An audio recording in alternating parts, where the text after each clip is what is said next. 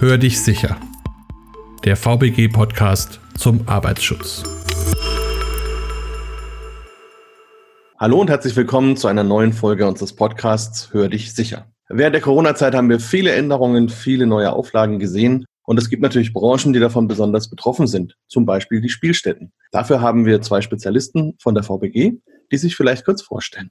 Ja, mein Name ist Dirk Hofmann. Ich bin Präventionsfeldkoordinator für die Branchen Kreditinstitute und Spielstätten bei der VBG und betreue fachlich bei der DIGUV das gleichnamige Sachgebiet. Mein Name ist Bernd Marquardt. Ich bin seit 23 Jahren Aufsichtsperson in der Dienststelle Bielefeld, unterstütze seit vielen Jahren auch den Kollegen Dirk Hofmann im Präventionsfeld. Vielleicht nochmal für unsere Zuhörer. Unser Präventionsfeld oder allgemein die Präventionsfelder bei der VBG beobachten im Grunde das Unfallgeschehen in den Branchen und versuchen versuchen eben Präventionsansätze zu entwickeln und haben dabei auch enge Kontakte beispielsweise zu den Verbänden, den Herstellern und so weiter, um wirklich spezifische Maßnahmen zu entwickeln. Vielleicht werden die Zuhörer sich auch noch fragen, ja, wieso kommen jetzt Spielstätten und Kreditinstitute in eine Branche beziehungsweise in ein Präventionsfeld? Das liegt daran, dass die Beschäftigten ja in beiden Branchen Umgang mit Bargeld haben. Und Umgang mit Bargeld ist halt immer auch ein Überfallrisiko. Und genau das ist das Thema, was für uns halt immer das wichtige Thema ist, das relevante Thema ist, um dort Ansätze zu finden, wie können Mitarbeiter wie können Beschäftigte sicher arbeiten? Diese Sicherheit ist natürlich jetzt auch in der Corona-Pandemie-Zeit natürlich ein großes Thema. Und wenn wir von Spielstätten reden, dann haben wir, hm, ich sag mal, bestimmte Teilbranchen da im Auge. Das sind zum einen die klassischen Spielhallen, die jeder sicherlich kennt. Dazu gehören aber auch die großen Spielbanken und zwar da insbesondere die Automatensäle. Denn so eine Spielbank ist im Grunde zweigeteilt. Es gibt einmal den Spielteilbereich, also das konzessionierte Spiel, was genehmigungsfähig fähig ist, beispielsweise Roulette, Baccarat, das kennt auch jeder. Und dann gibt es aber auch eben die Automatensäle in den Spielbanken, die fallen in unseren Zuständigkeitsbereich. Und wir betrachten auch seit einigen Jahren auch die Wettbüros, weil sie auch zu diesem entsprechenden Branche zählen.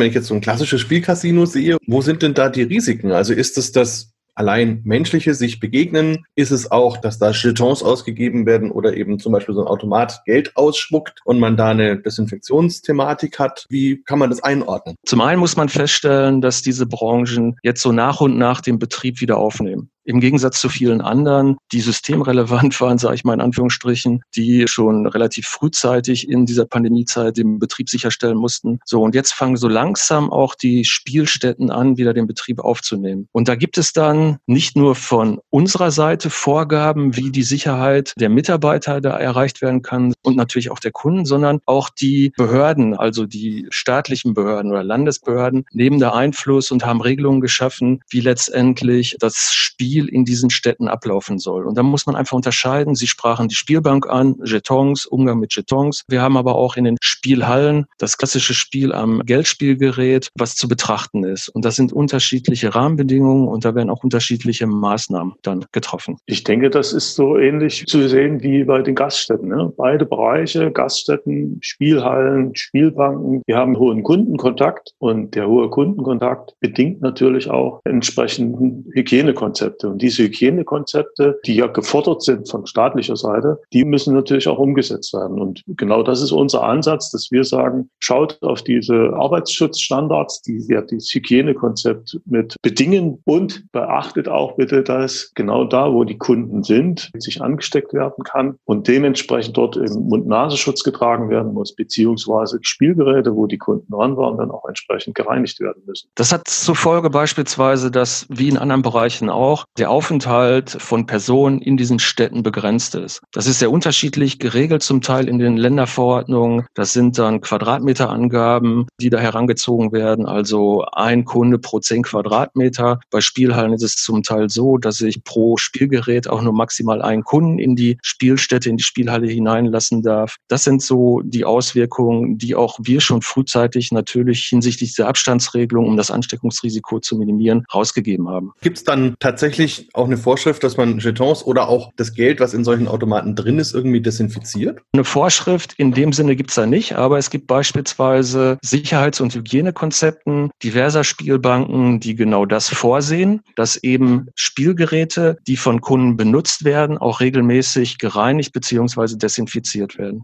Die Frage, ist eine Reinigung ausreichend oder muss es gleich eine Desinfektion sein? Das entscheidet dann letztendlich der Unternehmer auch im Rahmen seiner Gefährdungsbeurteilung, wie er da welche Spielgeräte dann entsprechend wieder säubert oder reinigt. Was grundsätzlich aber mit betrachtet werden muss, ist im Endeffekt, dass Geld, egal jetzt ob Münzgeld oder Papiergeld, kein Träger von Viren ist. Das hat man mehrfach untersucht. Das ist also auch von der Bundesbank und von den Banken untersucht worden. Wir können davon ausgehen, dass es über Geld keine Übertragung von Covid-19, Coronaviren gibt. Wie das bei den Chetons ist, das muss natürlich dann auch immer geprüft werden, ob die Chetons dann entsprechend Kunststoff sind oder andere Träger sind. Da muss es möglicherweise eben ab und zu mal zur Reinigung kommen. Aber prinzipiell können wir sagen, das, was üblicherweise in den Spielautomaten genutzt wird, das ist zwei Mark, äh, zwei Euro Münzen, die im Endeffekt dort das sogenannte Spielgeld sind.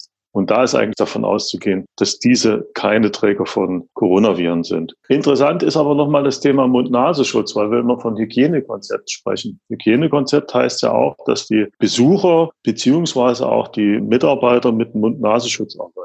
Das heißt, sie müssen sich maskieren. Diese Maskierung hat immer den Nachteil oder immer diesen, diesen Anmutung mit, dass jemand sich was verdecken möchte, was nicht zeigen möchte. Das machen Täter, wenn sie in eine Spielhalle kommen oder in eine Bank kommen, auch. Und damit ist natürlich auch immer wieder so die Angst bei den Beschäftigten, bei den Aufsichten, dass sie überfallen werden können. Man muss dazu sagen, dass im Endeffekt jeder erstmal das Hausrecht hat und dort sagen kann, nehmen Sie kurzzeitig mal die Maske ab. Es geht aber nicht, dass wir fordern können, dass die Mund-Nasen-Bedeckung generell abzunehmen ist. Das widerspricht im Endeffekt den Corona-Standards. Diese Hygieneschutzkonzepte oder Hygienekonzepte erstellt jedes Unternehmen für sich oder gibt es da Vorgaben für die ganze Branche? Also prinzipiell haben wir diesen Arbeitsschutzstandard, den wir zu diesem SARS-CoV haben, ein Hygienekonzept, den auch diese Unternehmen quasi heranziehen können und danach arbeiten können. Das sollte auch in den Bereichen ausreichend sein. Es gibt ja das Standardkonzept vom BMAS, beziehungsweise das, was allgemein als Richtlinie verortet worden ist. An der können die Unternehmen Unternehmen sich sehr gut orientieren, um dort die eigenen Hygienekonzepte aufzustellen. Wir wissen aber auch, wir sind mit den Verbänden in Verbindung, dass die genau solche Unterstützungen mitgeben können. Und natürlich sind auch wir dabei, als DGUV,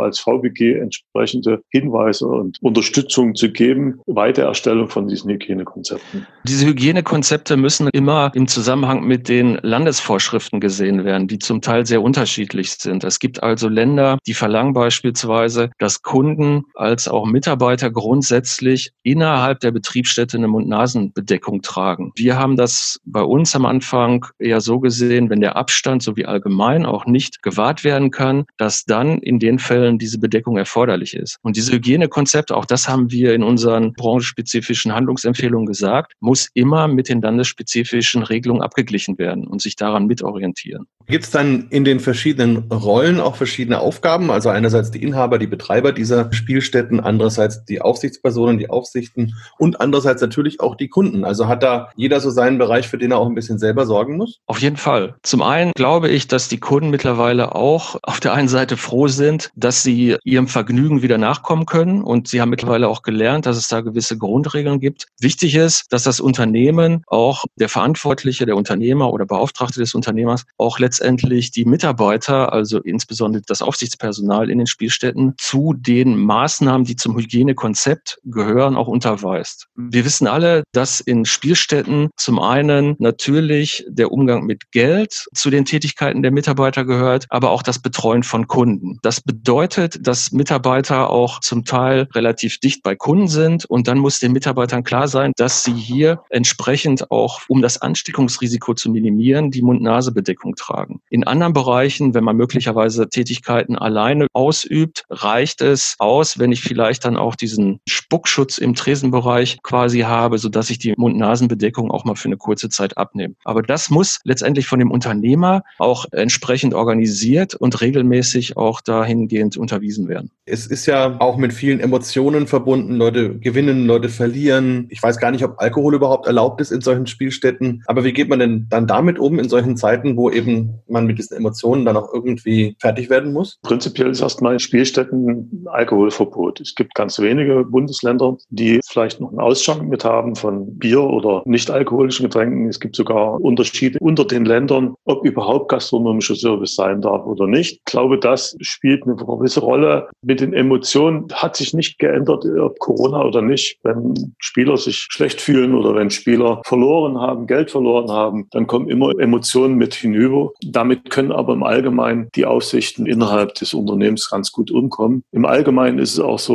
dass solche Sachen wie Spielerschutz im Sinne von Suchtschutz dort nicht außen vor sind, sondern immer wieder mit unterwiesen werden bzw. geschult werden müssen. Insofern, ich glaube nicht, dass es dort intensiver ist jetzt aufgrund von Corona. Das ist eine generelle Aufgabe, die die Aufsichten und Beschäftigte innerhalb der Unternehmen haben. Gehen wir davon aus, dass das nicht das Problem ist. Eher denke ich eben, dass man mit der Maskenpflicht, die wir allgemein haben, den ein oder anderen Täter haben, der das ausnutzen möchte. Wobei man ehrlicherweise sagen muss, dass uns bisher keine Meldungen dazu zu uns gekommen sind. Wir sind da mit der Polizei in Hessen, die das Ganze koordiniert, im engen Austausch. Wir haben weniger Einzelfälle vom Einzelhandel, aber in den Spielstätten wie auch bei den Kreditinstituten können wir das bisher nicht feststellen. Also wir haben natürlich grundsätzlich Emotionen bei dem Spiel. Das ist völlig klar und die werden sicherlich auch jetzt zu Corona-Zeiten gegeben sein. Den Umgang mit diesen Verhaltensweisen der Kunden, das sollte der Unternehmer seinen Mitarbeitern mit auf den Weg geben oder gegeben haben grundsätzlich. Das wird also keinen Unterschied darstellen, ob jetzt in der Pandemiezeit oder außerhalb. Der Kollege sprach es gerade schon an. Grundsätzlich verfügen Spielstätten über sogenannte Sozialkonzepte. Da geht es darum, auch den Spielerschutz sicherzustellen. Das heißt, ich muss als Aufsicht sowieso immer darauf achten, ob Spieler sich in gewisser Weise gefährdend verhalten, ob sie spielsuchtähnliches Verhalten zeigen. Und dann bin ich als Spielhallenaufsicht auch gefordert, auf diese Person zuzugehen. Und darin bin ich normalerweise auch geschult. Das ist im Grunde ein Standard, ähnlich wie Umgang mit Emotionen, quasi negative Emotionen. Da geht es ja im Wesentlichen darum, dass die auch bewältigt werden. Die Polizei in Hessen, ist die für ganz Deutschland zuständig oder ist das bloß ein Fall, wo Sie jetzt gerade Kontakt haben? Das ist korrekt. Die Polizei in Hessen ist als Landeskriminalamt für diese Branche zuständig, für die Ermittlung und Aufdeckung von Überfällen für ganz Deutschland. Die Landeskriminalämter haben für sich aufgeteilt. So ist zum Beispiel Berlin für die Cyberkriminalität zuständig oder Bayern für den Einbruchschutz. Insofern teilen sich die